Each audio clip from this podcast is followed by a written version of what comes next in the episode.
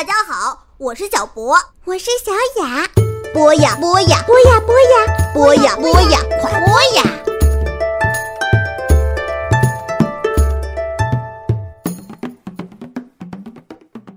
同学们、小朋友们，大家好，这里是博雅小学堂，我是潘采夫。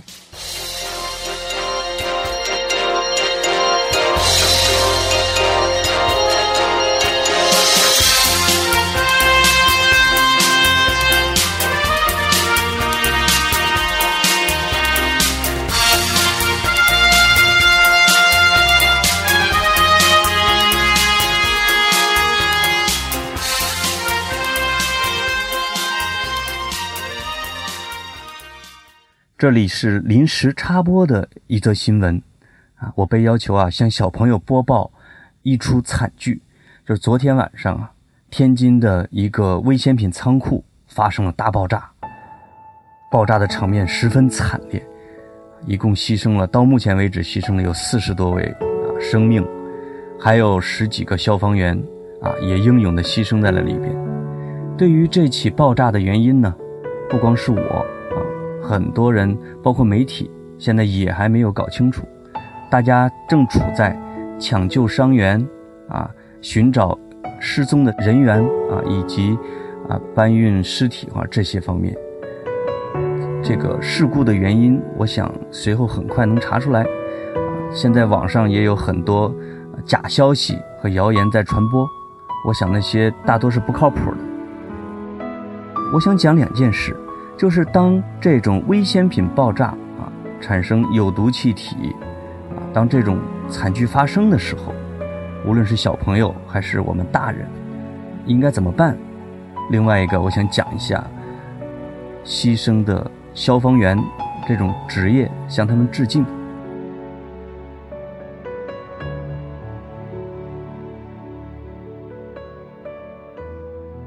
当这种爆炸发生的时候呢？啊，最简单的办法，你首先肯定是要卧倒，找到一个能隐藏的地方，迅速卧倒，把伤害的面积呢降到最小。另外一个呢，要向上风口迅速撤离，因为这种爆炸，尤其是危险品爆炸的时候，你如果顺着风跑，它的气体会一直跟着你啊，和可能会给你造成生命威胁。所以呢，你大概的评估一下风向。啊，然后往上风口跑，这样的话，你就能够摆脱这个有毒气体的危害。这种危害是非常大的。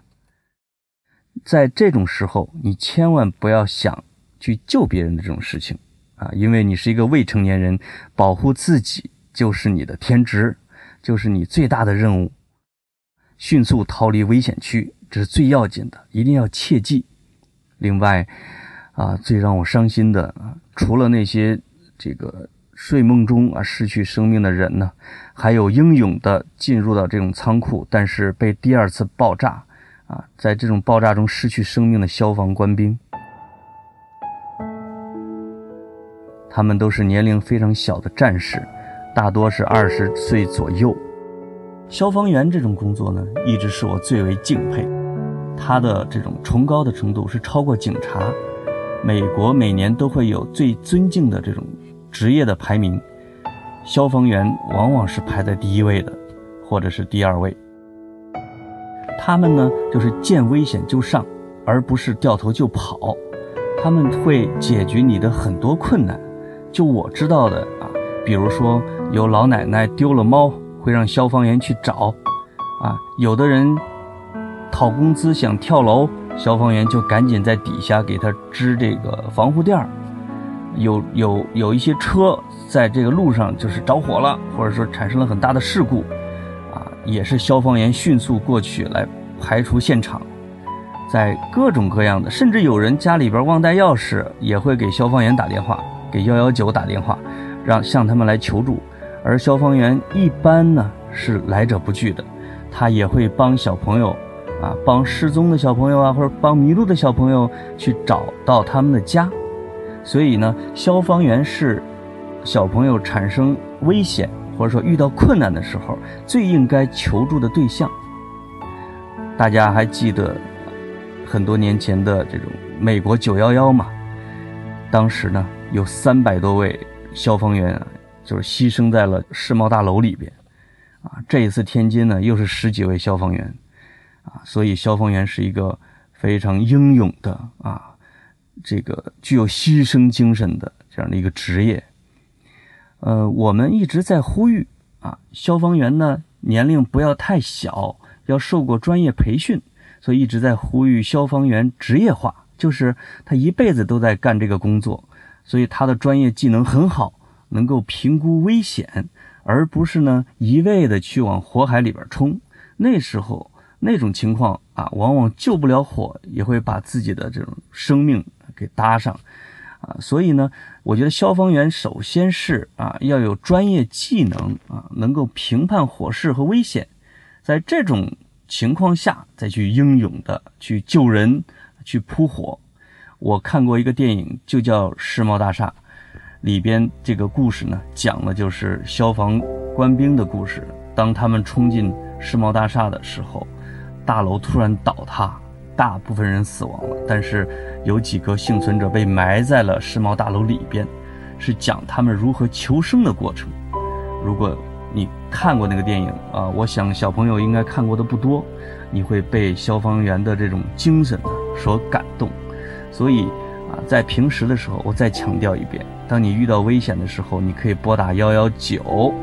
啊，幺幺零也可以啊，但是幺幺九会帮你做很多事。你比如你在。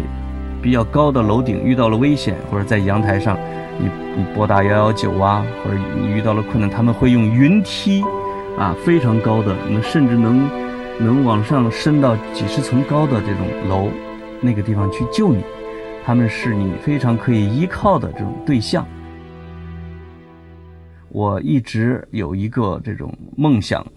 啊，就是。呃，画一个或者说拍一个以消防员为主角的这种漫画或者电影，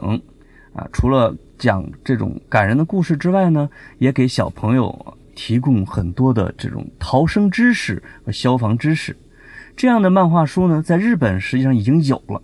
在好几十年前，也许可能得上百年，有一位很很有名的漫画家，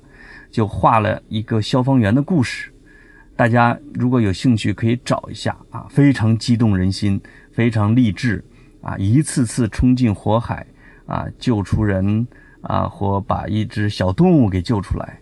所以，当小朋友关注天津的这个爆炸的